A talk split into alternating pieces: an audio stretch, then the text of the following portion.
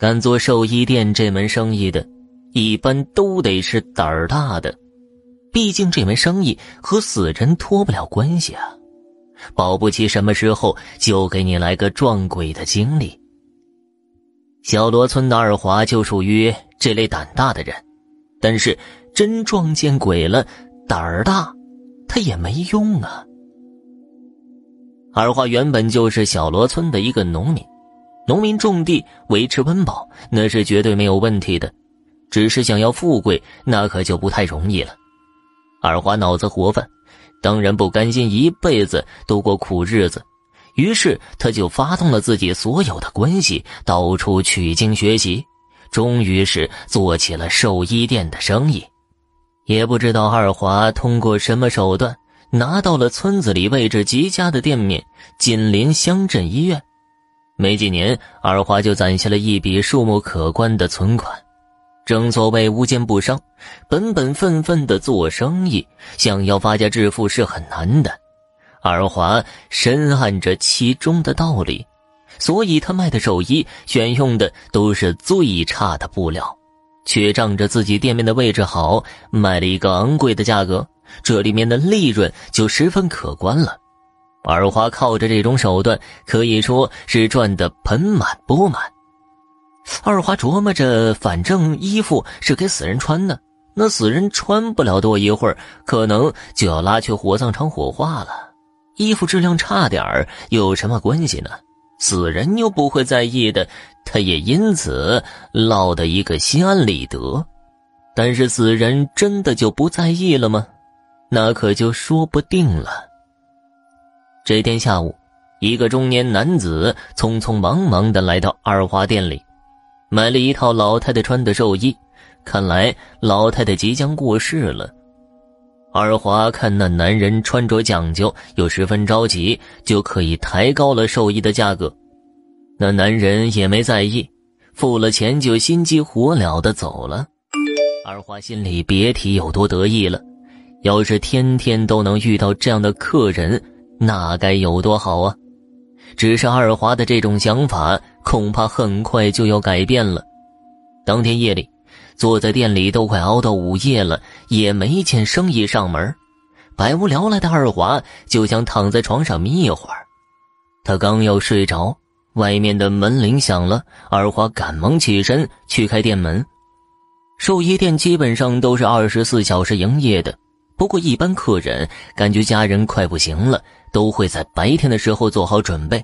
晚上来寿衣店买东西的，那可能都是遇到了急症，这样的客人毕竟是少数，所以二华在晚上的时候都会关上店门，然后在门外留一个门铃，写个纸条提示客人有事按铃。那门铃按的还挺急的，二花三步并作两步走到门前，把店门打开。就在这个时候，门铃的声音停止了。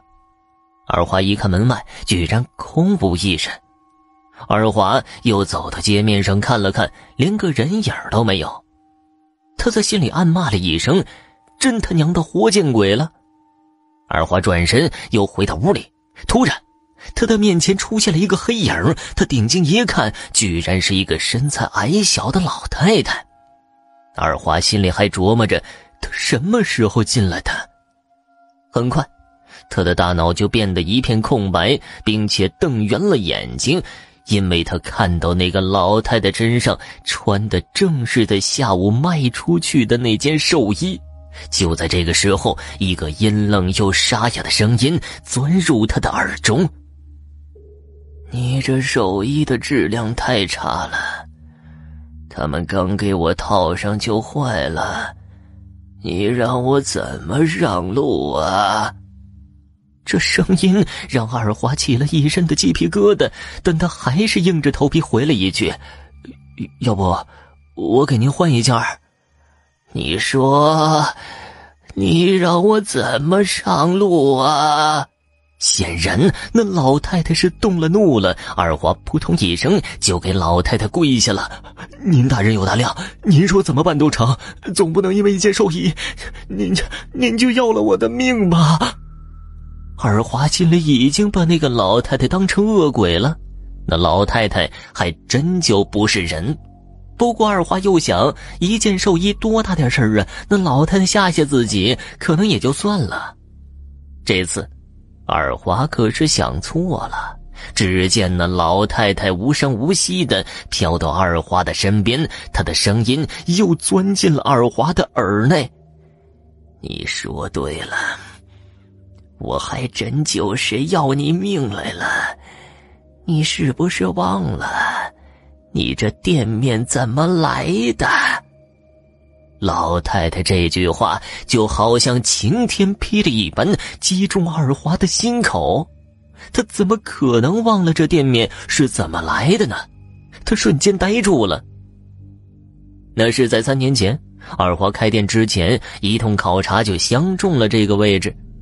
原房主是个老头，死活不肯把店面租给他。他打听之后，知道这老头好酒，他就千方百计讨好那老头，并且和那老头成了一对酒友。一次，趁那老头醉酒，二华拿出了事先准备好的合同，就哄骗那老头把合同签了。他还假模假样的让老头看看合同条款。不过那老头早都信任二华了，也没细看。结果等那老头醒酒之后，二华就拿着合同去找那老头了。按照合同约定，二华会以一个极低的价格买下这套房子。那合同是老头自己签的，他签合同的时候也没失去意识，怪只怪自己信错人了。二华就这样拿到了这个位置极佳的店面。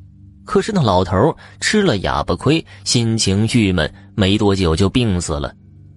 那老太太看着二花那副呆呆的表情，一声冷哼，又补了一句：“哼，我就是那房主的老伴儿。”话音刚落，那老太太伸手一挥，二花就像纸片一样飘到了空中。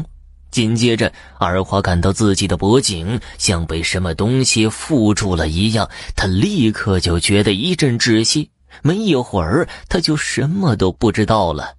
二华死了，死于窒息，现场没有任何谋杀的痕迹，警方也就只能认为他是什么疾病突然发作了。